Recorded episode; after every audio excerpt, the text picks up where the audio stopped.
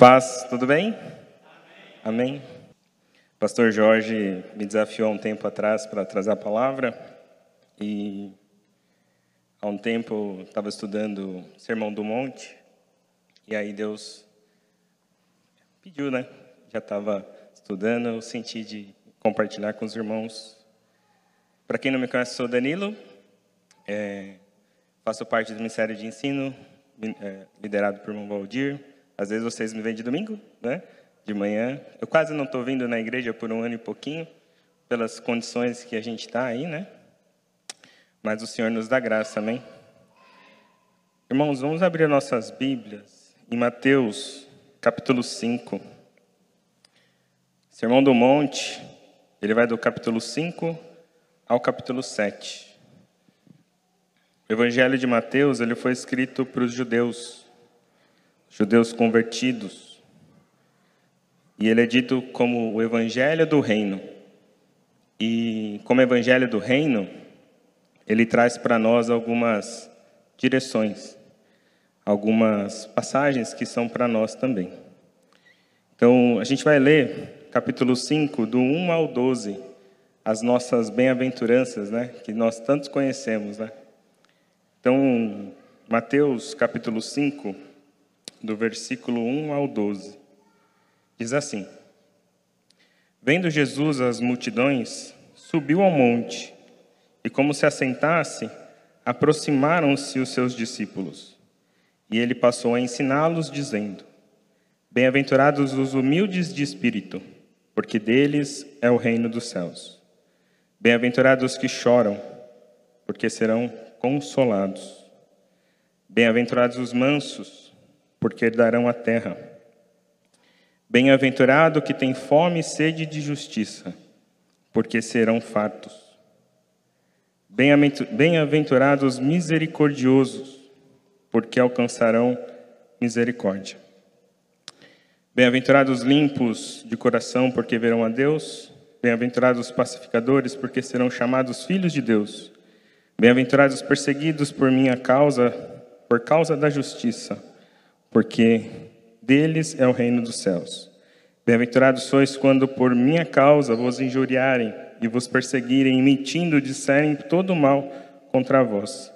Regozijai-vos e exultai, porque é grande o vosso galardão nos céus, pois assim perseguiram os profetas que viveram antes de nós. Amém? Nós não vamos falar todas as bem-aventuranças, senão a gente ia estender a noite. mas nós vamos ficar nas quatro primeiras. E que o Senhor possa ministrar no nosso coração nesta noite. É, a primeira coisa que o Sermão do Monte aponta para nós é o versículo 1 e 2, quando a gente vê o que está acontecendo ali. Diz o seguinte: Vendo Jesus as multidões, subiu ao monte, e como se assentasse, aproximaram-se os discípulos, e ele passou a ensiná-los. Sabe, o Sermão do Monte ele é para ser lido com Jesus do seu lado. O Sermão do Monte ele é para ser lido por discípulos. Às vezes a gente pode imaginar que Jesus estava falando para as multidões, mas eu consigo ver uma célula aqui, aquele todo mundo juntinho, trocando, aprendendo com o Senhor. Amém? Como nós estamos aqui hoje. Então, o Sermão do Monte ele tem que ser lido com o Senhor ao nosso lado. Mas por quê? Se a gente lê o Sermão do Monte sem Jesus, a gente vai ver, às vezes, morais, situações que a gente pode querer fazer na nossa vida, mas é como se a gente tivesse um reino sem um rei. Então a gente tem que ler o Sermão do Monte próximo àquele que disse as palavras do sermão. Imagina, né? É o sermão de Jesus, né? É o sermão do monte dele. Então, é como se eu seguisse um reino sem rei. Só sendo discípulo de Jesus que nós vamos conseguir é, cumprir o que o Sermão do Monte nos apresenta. Jesus ele não tinha um ideal moral sobre o amor ou platônico. O amor dele era prático. O amor dele era no dia a dia, com aquilo que ele fazia. Por isso nós vamos ler o Sermão do Monte e orar para que o Senhor esteja ao nosso lado, ministrando no nosso coração, começando no meu, para que o Senhor possa nos passar aquilo que Ele quer que a gente entenda hoje. A primeira coisa que a gente tem que lembrar, e eu queria até falar uma outra coisa, que glória a Deus pela aula da EBD de hoje de manhã, porque o Senhor nos confronta. E ouvindo a irmã Kátia na, na escola bíblica, eu via muito da mensagem também ali. E como o Ministério de Ensino, eu acho fantástico quando isso acontece. Quando de manhã repassa o que está falando à noite. Pelo menos no meu coração, eu consegui ver algumas relações. Bem, a primeira coisa que a gente tem que entender é o que é as bem-aventuranças. Talvez a sua versão está escrita assim, felizes. É uma pessoa bem-aventurada. O que é esse bem-aventurado, essa felicidade? Essa bem-aventurada, essa felicidade, ela tem um significado. Mas é, o que é ser feliz para o mundo? Não sei se você já parou para pensar nisso.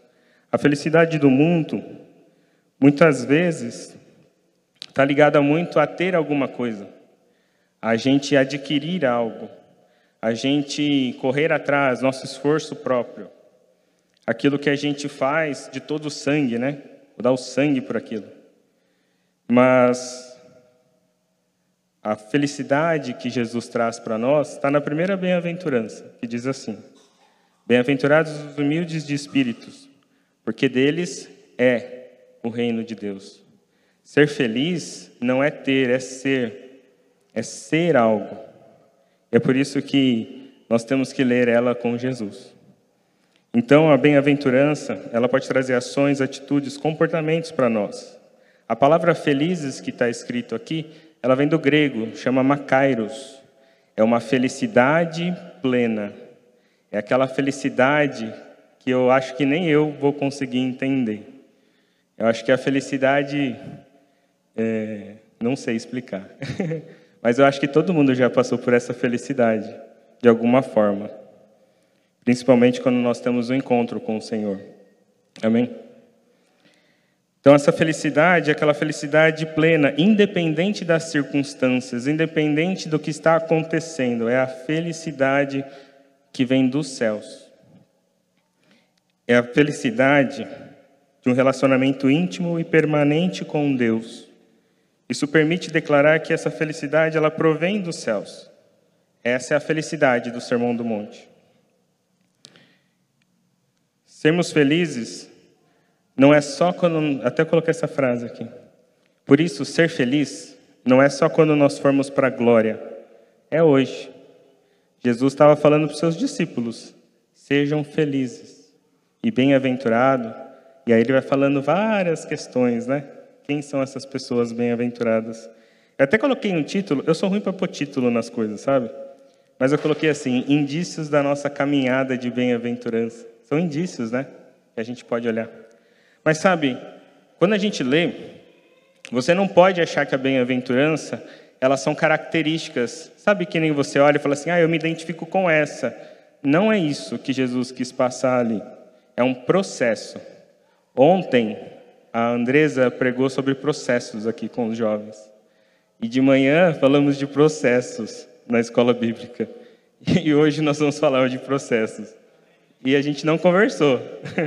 Então o Senhor está falando alguma coisa. Amém? É... Então vamos lá.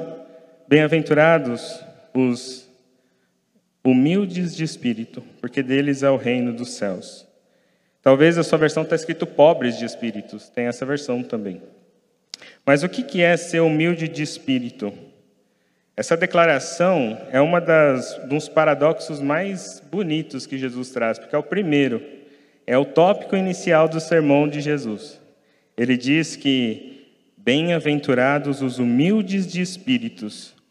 E aqui tem um peso esse é, porque deles é é de certeza de afirmação o reino de Deus. Então o Senhor está colocando aqui um paradoxo, porque como assim uma pessoa que é humilde, que é pobre de espírito, ao mesmo tempo parece que ela é pobre ela tem muito? É isso mesmo. Ao mesmo tempo que ela tem pouco de si, ela tem muito, porque ela tem Deus com ela. É isso que Jesus estava querendo dizer. Esse pobre, essa pobreza, é quando nós tiramos o nosso próprio eu. Humilde de espírito é aquele que tira o eu da frente. É quando Danilo sai. É quando Danilo não é mais nada. E o Senhor toma o controle. Esse pobre de espírito é aquele que não olha para si mesmo, mas ele sabe que em si nada tem. Salmo 51, 17, se você quiser abrir, diz assim, ó. Até coloquei aqui. Salmo 51, 17. É rapidinho, só uma para a gente ler. Diz assim: Sacrifícios agradáveis a Deus são o de espírito aquebrantado de coração compungido e contrito. Não desprezarás, ó Deus. Aquele que tem um espírito quebrantado, coração compungido e constrito, Deus não despreza. Esse coração humilde que o Senhor nos pede. Ser pobre de espírito é reconhecer a nossa pequenez. Apenas nele vamos encontrar ajuda e fortaleza. Então, se a gente estiver passando por dificuldade, a gente tem que reconhecer primeiro quem nós somos. Mas isso não quer dizer que você seja infeliz, porque ele diz bem-aventurado. Ainda somos felizes, mesmo sabendo da nossa pequenez. Ser pobre de espírito é reconhecer diante de Deus a opinião de si mesmo. Romanos 12, 3, não precisa abrir, diz assim: Porque pela graça que me foi dada, digo a cada um de vós, que não pensei sobre si mesmo além do que convém Antes, pense com moderação, segundo a medida de fé que Deus repartiu a cada um. É conhecer a si mesmo, a sua pequenez. Ser pobre de espírito é saber quem nós somos em Deus. E saber que se eu acho que eu sou ruim, eu acho que eu sou pior do que eu acho que eu sou ruim. É saber que só dele nós podemos todas as coisas e nele podemos todas as coisas. Lembra do homem publicano de Lucas 18, 13? Ele diz assim, né? O publicano, estando de pé ao longe, não ousava nem ainda levantar os olhos aos céus, mas batia no peito, dizendo: Ó oh Deus, se propício a mim, pecador. É nós nos reconhecermos pecadores diante da glória do Senhor, é a gente ser pobre de espírito. Sabe? E ela é um processo, é constante. O Senhor não vai fazer você ler o Sermão de Monte hoje mas ele pode te confrontar amanhã, daqui um mês, daqui um ano, de novo, porque é um processo. É a nossa vida cristã. Começa sendo pobres de espírito, reconhecendo a grandeza de Deus. Amém? Eu até um. Isso aqui é uma coisa interessante, porque diz assim: porque deles é o reino de Deus. Tem uma, eu não, não vou entrar no, na teologia disso, mas tem uma linha teológica que diz que já e ainda não. O reino de Deus é já, mas ele ainda não é completo. Estamos nisso, como somos pobres de espírito, porque Jesus diz: é o reino de Deus. Ele é para nós hoje, e ainda não, porque ainda vamos contemplá-lo na glória com o Senhor. Mas podemos contemplá-los hoje. Amém? Mateus 5,4 diz assim: Bem-aventurados que choram, porque deles, porque serão consolados. Eu acho que a gente está passando por um tempo que esse versículo fala muito ao nosso coração, né? Bem-aventurados que choram, porque serão consolados. Primeiro, o que, que não é esse choro? Porque a gente pode entender aquilo que não é esse choro, do que, que, que traz um consolo. Não sei se você lembra de uma história, está em, 1 Reis 21, da vinha de Nabote. Nabote tinha uma vinha, e aí tinha um rei lá chamado Acabe. E não sei porquê o rei Acabe quis fazer um jardim na vinha de Nabote. E aí Nabote falou que não ia fazer a vinha. E ele ficou chorando. Ele ficou muito triste, ao ponto de uma pessoa que é chamada Jezebel, Jezabel, fala assim: o que, que aconteceu, Nabote? E ele vai lá e fala, né? Porque o, o, o, o Acabe. Assim, o, o Nabote não quis me dar a vinha. Não é esse choro que a gente está lendo aqui, né? Aquele choro, às vezes, de não ter conseguido alguma coisa. Não é esse choro que Jesus está falando. Mas, sabe, eu queria dizer uma coisa. Jesus nos traz conforto. Ele nos traz consolo. Em Jesus temos consolo. Em Jesus nós temos é, paz. Nós vamos ter Deus nos consolando. Mas eu não queria ficar só nesse sentido da gente receber o consolo de Jesus, porque Ele nos dá. Nós temos isso, amém? Mas quando Jesus fala, bem-aventurados que choram, porque serão consolados, esse choro é como se houvesse um luto. Sabe que choro é esse? É o mesmo choro que Jacó chora quando descobre que seu filho José, ele não sabia, né? Mas ele havia morto, ele teria sido morto por uma fera. É o mesmo choro. Então, é um choro de um luto. É um choro de uma perda. Eu acho que a gente está passando por esse momento, né? A gente às vezes passa por alguns lutos e o Senhor nos consola nisso. Mas esse choro que traz consolo, ele também é o choro de quando nós perdemos a nossa inocência, quando nós nos encontramos pecadores. É esse choro que Jesus está mostrando aqui para nós. É o choro de quando a gente vê que nós mesmos não somos nada. É o choro do publicano, quando ele fala, eu sou pecador. É esse choro que Jesus está trazendo, que Jesus disse. Não é um choro de luto, mas é de arrependimento. Uma vez que temos o nosso espírito humilde, nós choramos. Essa, esse louvor, ele falou muito comigo nesse sentido, porque são processos, né? O louvor fala isso, né? Sonda-me, Senhor, né? Me transforma e depois me usa. E Deus quer isso para a nossa vida. Ele quer que nós conseguimos olhar para Ele, sejamos transformados por Ele e que nós possamos ser usados por Ele. Choramos quando olhamos para nós mesmos e vemos a queda que habita no nosso coração. Queda da perda do relacionamento com Deus, que nós, é, que nós é, de Deus, né?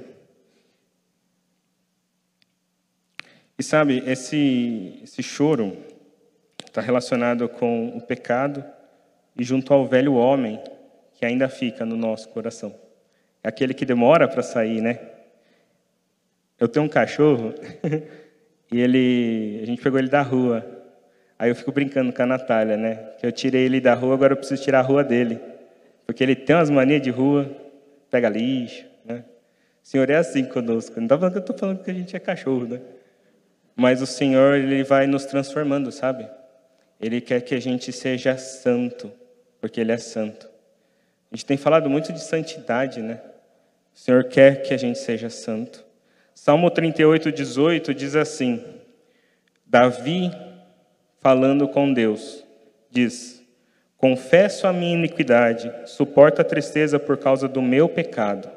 Davi confessa diante de Deus o seu pecado. Eu imagino que Davi estava com um coração muito contrito aqui. Provavelmente ele deveria estar chorando também. Salmo 32, 5, esse eu gostaria de abrir. Salmo 32, 5.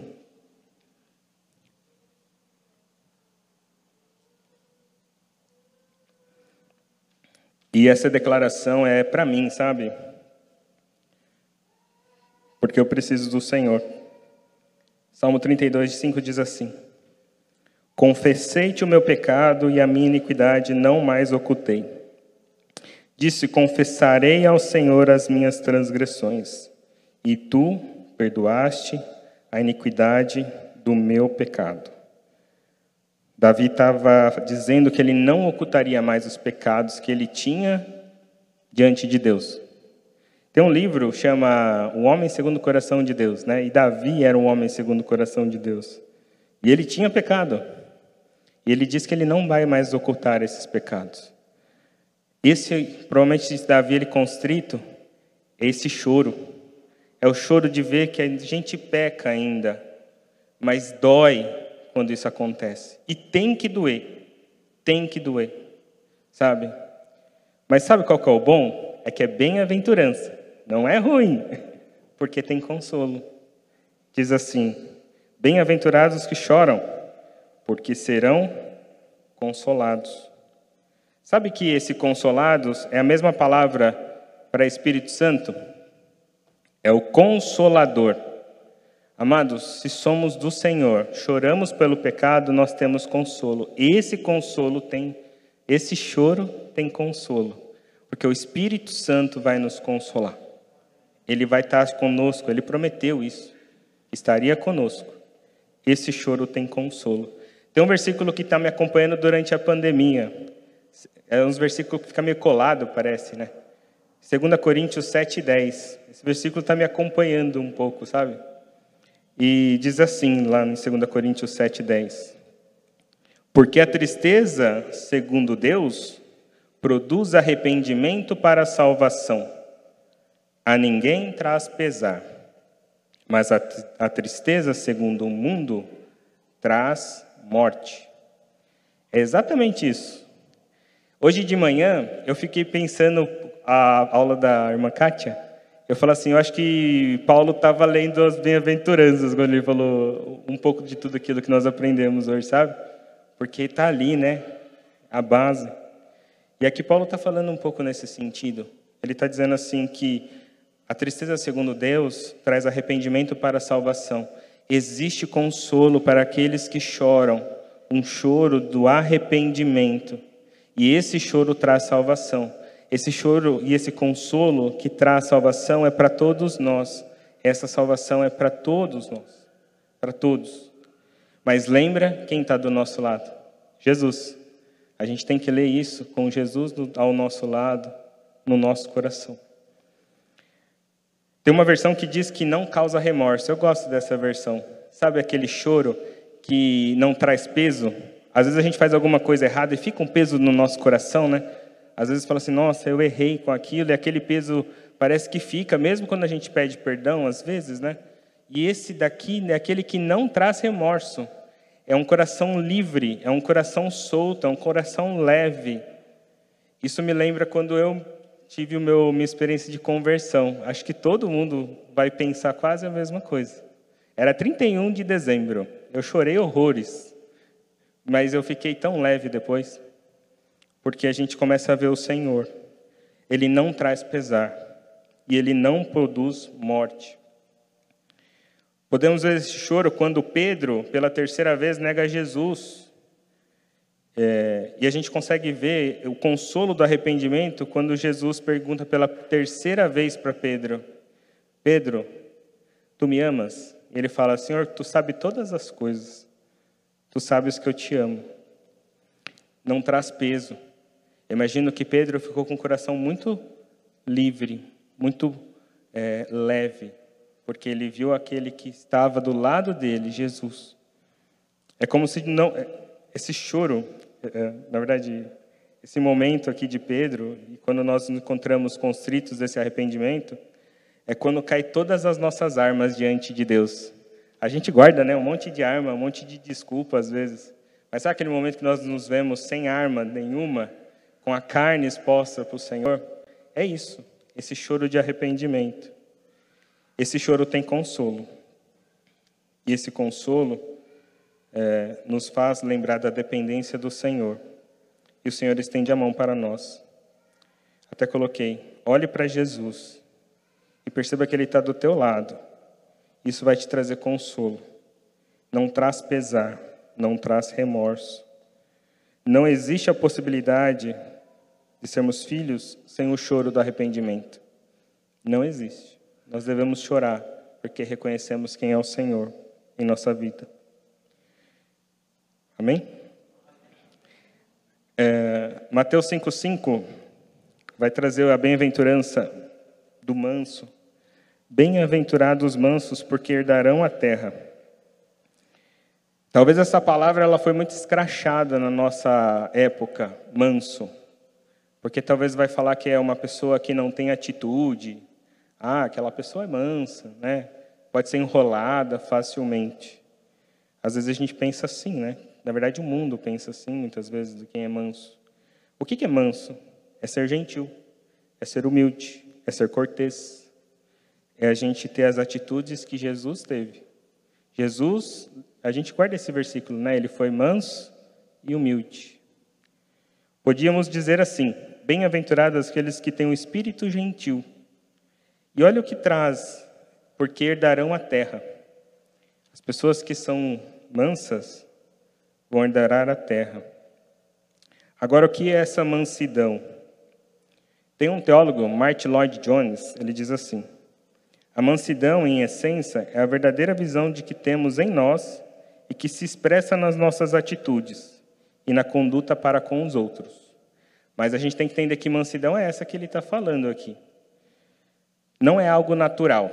A gente falou isso na EBD hoje. Não é algo natural. É um fruto do Espírito, a mansidão. É uma obra da graça no nosso coração. Ser manso em termos de consciência humana, em termos de consciência, é entender que em momentos da vida a gente pode ter que sofrer o dano por alguma coisa, mas é aquele manso que está do lado do Senhor. Sabe por quê? Porque Jesus sofreu um dano por nós e ele foi manso e humilde de coração. Ser manso é aquele que sabe o que é certo.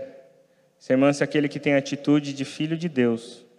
Ser manso não é aquele que fica calado, mas ele sabe a hora de falar. Ser manso é aquele que caminha com Jesus. Se você perceber, parece que o começo do Sermão do Monte é um pouco difícil, né? Porque a gente tem que ter um espírito humilde, pobre de espírito. É, alguns comparam ele como uma subida numa montanha, como se o começo fosse muito difícil. Não é, porque Jesus está conosco. E aí, de repente, a gente tem uma não só algo que nós vamos receber, né? O reino é nosso. Nós somos consolados. E agora vem uma promessa: herdarão a terra. Muda um pouco. Parece que é um processo. O Senhor fala que o reino é nosso, que seremos consolados e agora herdaremos a terra. Então ele não é algo natural. Sabe qual é o problema? Às vezes a, o mundo ele vai falar que ele pode até tentar ser manso, mas ele não tem Jesus. Aí esse manso que não tem Jesus, ele é como um vulcão. A gente falou isso hoje cedo. A ponto de explodir. Eu vi uma vez uma, uma relaçãozinha assim, que é como um patinho na lagoa. O patinho em cima da água, né? Tá tranquilo, né? Parece que é tranquilo por cima da água. E as patinhas tá lá. Muito rápido. Por dentro ele é um vulcão, por fora ele está exalando mansidão.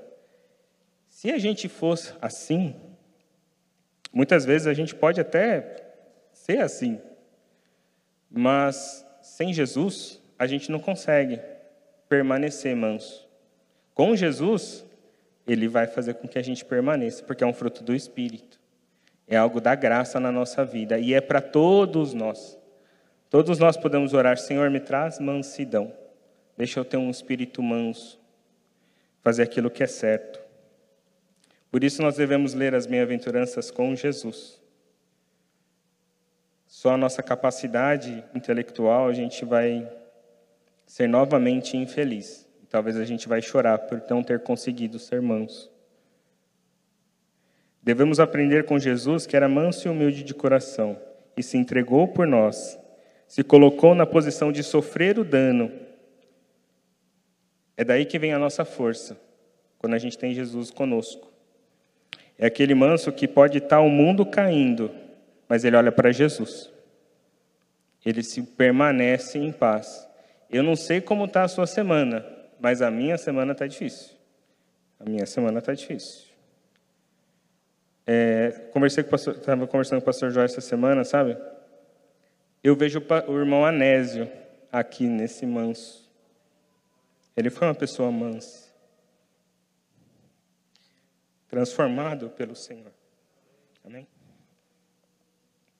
Agora, qual a herança do manso? É a terra. O Senhor nos dá ela por herança, mas não é só a herança da terra que estamos aqui. É uma herança espiritual. é a herança de receber uma reconquista do que nos foi tirado. o paraíso. Esse manso com Jesus recebe o paraíso. Salmo 37, 11 diz assim: Mas os mansos herdarão a terra e se deleitarão na abundância da paz. Ser manso é ter paz, é se deleitar no Senhor. Quanto vivemos nessa terra? Aqueles que têm muitas posses, a gente até pode ter posses, mas essas posses não são nada diante daquilo que está para vir para nós. Apocalipse fala isso, que nós teremos um novo céu e uma nova terra que nos é dada por herança. É essa herança que nós vamos receber. Novo céu e nova terra. Amém? Para a gente finalizar, a gente. Mateus 5, 6 diz assim: Bem-aventurados que têm fome e sede de justiça, porque serão fartos. A gente vai até a quarta bem-aventurança. Dá quase uma EBD, né, Valdir? O Sermão do Monte é uma EBD quase, de, um, de bastante tempo. Bem-aventurados que têm fome e sede de justiça, porque serão fartos. A gente só consegue ter fome e sede de justiça se nós tivermos um espírito humilde. Se nós chorarmos pelos nossos pecados. Se a gente entender que isso faz que nós nos transformemos e sejamos mansos. Sabe o que vai brotar no seu coração? Fome e sede de justiça. Por isso que o Sermão do Monte é um processo. Depois ele vai dizer no final, a gente leu, que a gente vai ser perseguido por causa disso. E glórias a Deus por isso. A gente vai ser perseguido, vão falar mal da gente. Mas a gente sabe quem está do nosso lado: Jesus. Amém? Bem-aventurado aqueles que têm fome e sede de justiça, porque serão fartos. Esse daqui é o final da subida dessa montanha que a gente está subindo. É aquele momento em que você vê e contempla aquilo que Jesus quer fazer. Porque a fome e sede de justiça, ela é imputada em nós por Jesus, a exercer o ministério, o serviço, a ação que Deus quer que você faça na vida, na sua vida e na vida do seu próximo. A quarta bem-aventurança, então, de, é, a palavra fome, no seu sentido original aqui, não é uma fome qualquer, irmãos. Eu acho que eu nunca passei essa fome. É a fome daquele que não teve o que comer. Graças a Deus que em casa a gente nunca teve que passar por isso. Mas eu acho que tem pessoas que entendem que fome é essa. É a fome da necessidade. E a sede é a mesma coisa. É a sede. Imagina aquele dia que você não bebeu água, né? Aquele dia. É é quase que nem eu aqui, estou com uma sede, a boca está seca. É essa sede, sabe? É a sede de ele precisa tomar um líquido. Né? É essa fome e sede de busca. A gente pode ler Mateus 6, 33. Vou pedir para os irmãos abrir.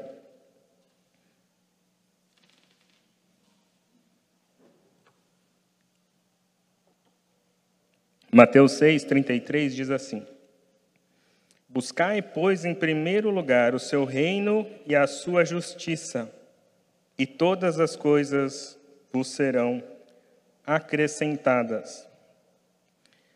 primeira bem-aventurança diz que o reino é nosso. A quarta diz que a justiça nós vamos buscar exercer essa que Deus pede para nós. A gente parece ter um paralelo aqui, né? sede, reino e justiça. E todas as coisas vos serão acrescentadas. Para entender o que é justiça, tem muitas formas de explicar. Eu peguei uma bem simplesinha. Ela pode ser dividida em duas justiças: a justiça imputada de Deus e a justiça implantada de Deus. A justiça imputada, essa eu gostaria de abrir. 2 Coríntios 5, 21. Lá em 2 Coríntios, eu já estou terminando, 5, 21, diz assim. Deixa eu abrir aqui. 2 Coríntios 5, 21.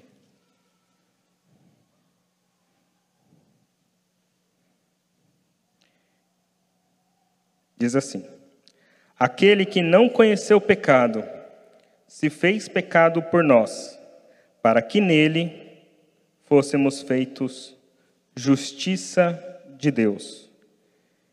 Essa justiça é quando Jesus fala na cruz, está consumado. Quando ele diz isso, a justiça é imputada, e ela é imputada em nós, por meio de Jesus. Tudo está ligado a Jesus. O choro que traz consolo está ligado a Jesus, ao Espírito Santo.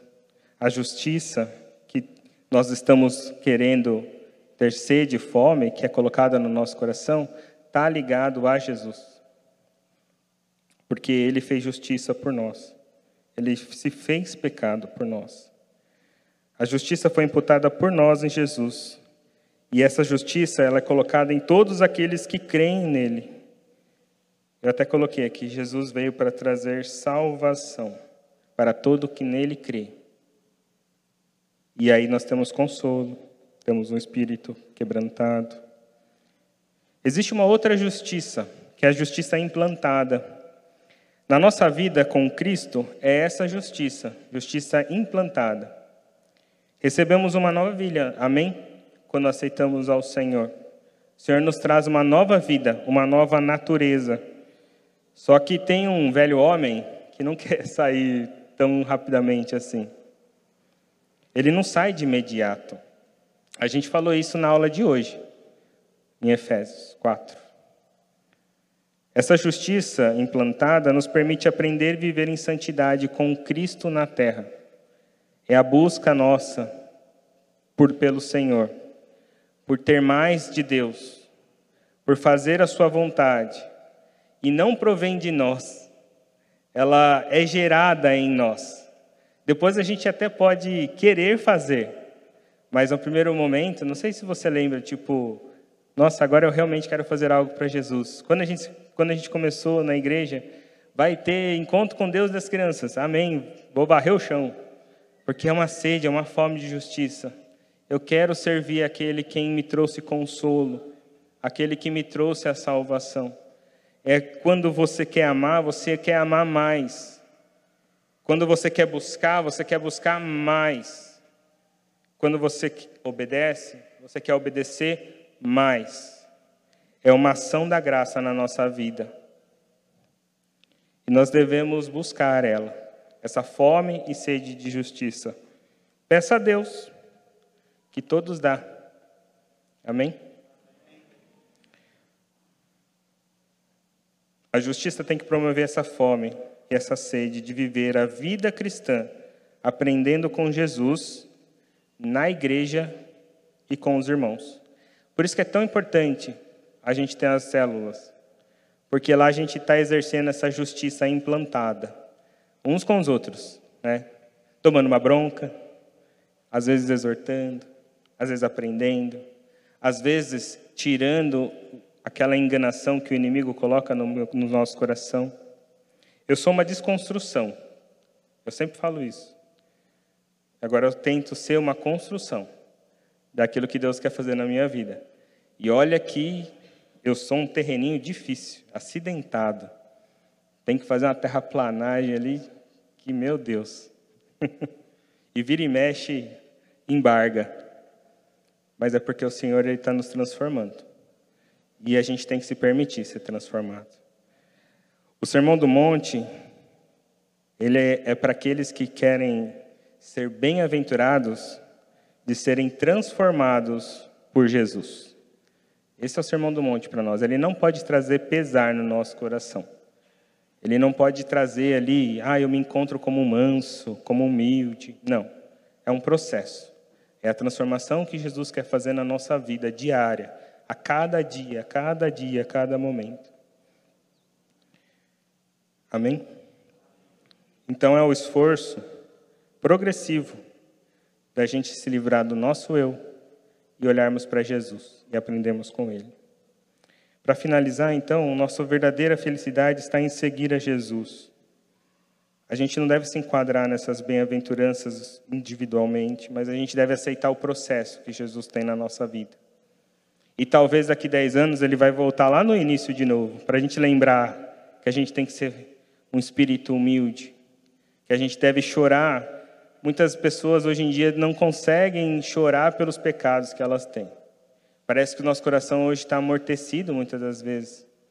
Diz que a igreja se esfriaria, mas a gente não vai ser assim. Amém? Em nome de Jesus. A gente vai olhar o pecado e nós vamos, Senhor, eu errei. Senhor, eu, tenho, eu quero me consertar. E Senhor, vem com consolo para nós. Senhor, e que isso gere sede, fome de justiça, de continuar fazendo a vontade de Deus. É uma vida cristã simples. É olhar para Jesus, não olhar para a pandemia. Não olha para a pandemia. Olha para aquilo que Deus quer fazer na sua vida. Eu não venho na igreja quase um ano e pouco, mas eu estou lá todo domingo na IBD e sinto que estou servindo ao Senhor pela graça dele. Como qualquer um que pode estar aqui também está servindo ao Senhor.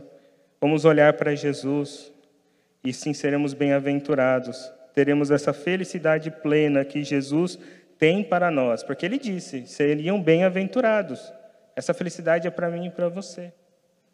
O Senhor quer que você não tenha um coração triste, mas Ele quer que você tenha um coração feliz.